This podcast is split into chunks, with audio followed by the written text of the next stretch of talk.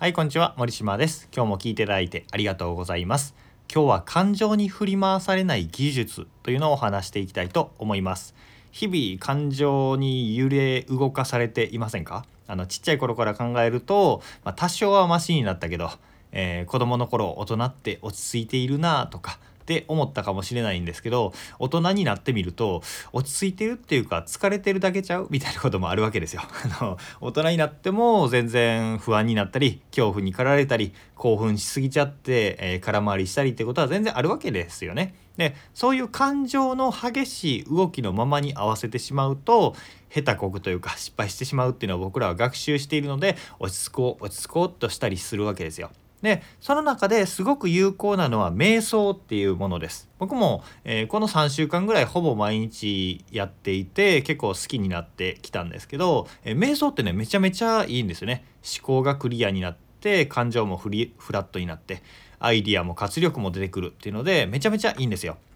で、えー、最近おすすめなのはネットフリックスのえー、ヘッドスペースの瞑想ガイドっていうのがあるので、ネットフリックス見ている方は是非見てみてください。僕もこれを毎日見ています。で、えー、瞑想はいいんですよ。で、今日話したいのは瞑想ではないんです。あの、瞑想はいいんですけど、瞑想をするための準備が必要なんですよね。これの、えー、大事な点っていうのは。落ち着いた環境、静かな環境で座ったり寝転んだりして落ち着いた状態で少なくとも5分、えー、できれば10分から30分ぐらいゆっくりしているっていうのが必要があるわけですよ。でそうするとこうゆっくり呼吸に意識を向けてとかっていうので意識を集中できるんだけどそんな余裕ないみたいな時ってまああるじゃないですか。ね、感情がかき乱されてどうすればいいのみたいな状況の時に、えー、その時の対処法っていうのを今日はお話したいなと思います。今日お話しするのは原則的なお話です。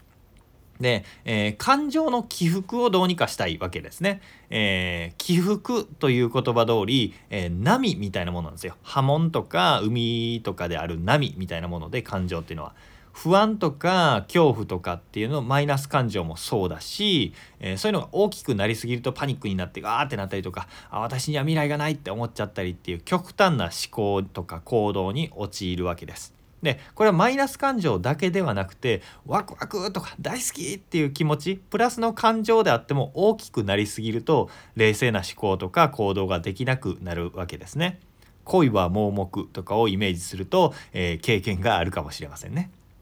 でプラスであってもマイナスであっても感情が一定方向にぐわーって揺れ動いてしまう偏ってしまうと、えー、自分を自分でコントロールできなくなっちゃうんですね。思ってもないことを言ったりやったりしてしまって後悔するっていうことがあるんで、えー、この波を抑えたいと思うわけですよ。落ち着きたい冷静になりたいって思うわけです。でそうそれをどうすればいいかというとさっきは感情の起伏は波であるっていうお話をしたことに、えー、ヒントがあります。波なんですね。えー、波物理の授業とか、えー、まあでもやったかもしれないんですけど、えー、波っていうのは重ね合わせの原則があるんですね。重ね合わせ。5センチの高さの波と5センチの高さの波がバーンってぶつかると10センチになるっていうのが重ね合わせの原則っていうので、え習うんですけど今物理とか言うと思考がプツンって停止した人がいるかもしれないんでもっと分かりやすい例で言うとお風呂場とかでですねお風呂場とかで自分が使っている中で手のひらで、え水面をポチョンポチョンポチョンってこう押して波を作ったことありません？でその波の、えー、高さに合わせて自分の手でグッグッグッてやるとどんどん波が大きくなるじゃないですか。あれが重ね合わせです。大きい波波に合わせて力を加えるとどんどん大きくなる。その逆に波が盛り上がったとこに手のひらをバンってぶつけて逆にすると波が収まっていきますよね。まあそういうことです、えー、高い波には、えー、低い谷をえー、ドンと落ち込んでるのには高いものをっていう風にぶつけるとなぎの状態、えー、平たい状態が作れるよっていうことなんですね。まあ、これってみんなやってることなんですよ。あのドーンって落ち込んだ時に気分が上がる曲を聴くとか、えー、なんだろうなんかやる気出ないなっていう時にアップテンポなこう、えー、EDM とか そういう、えー、ハウスミュージックとかそういうものを聴いて気分を乗るとか、えー、気分が上がりすぎて目が冴えて寝れないって時にひょろひょろひょろってこうあの水の音だったりとかピアノの音だったりヒーリングミュージックを聴いて「ああ落ち着いてきた」って言って眠るとかっていうのはしていると思うんですね。でこれを意識的にやりましょうということなんですよ。あのノイズキャンセリングイヤホンってありますよねあの BOSE のクワイエットコンフォート20とかあとは最近使う人が多くなったのは AirPods とかですね iPhone えー、Apple が出している、えー、あの耳からうどんみたいに出てるやつですね。あれは、えー、マイクがついていて外の音外の音を集音してその逆の波形の音を耳に出してるんですよ。で音は外で鳴っているんだけどその音をかき消す音波を同時に出しているから、えー、音がないように聞こえる。ふっという音が消えるみたいな技術になってて映画館の外壁とかねそういう場所で使われてたりとかするような技術だったりするんですけど、えー、あれを使うとですね本当に音がふんと消えるから結構最初に使った人感動すると思うんですけど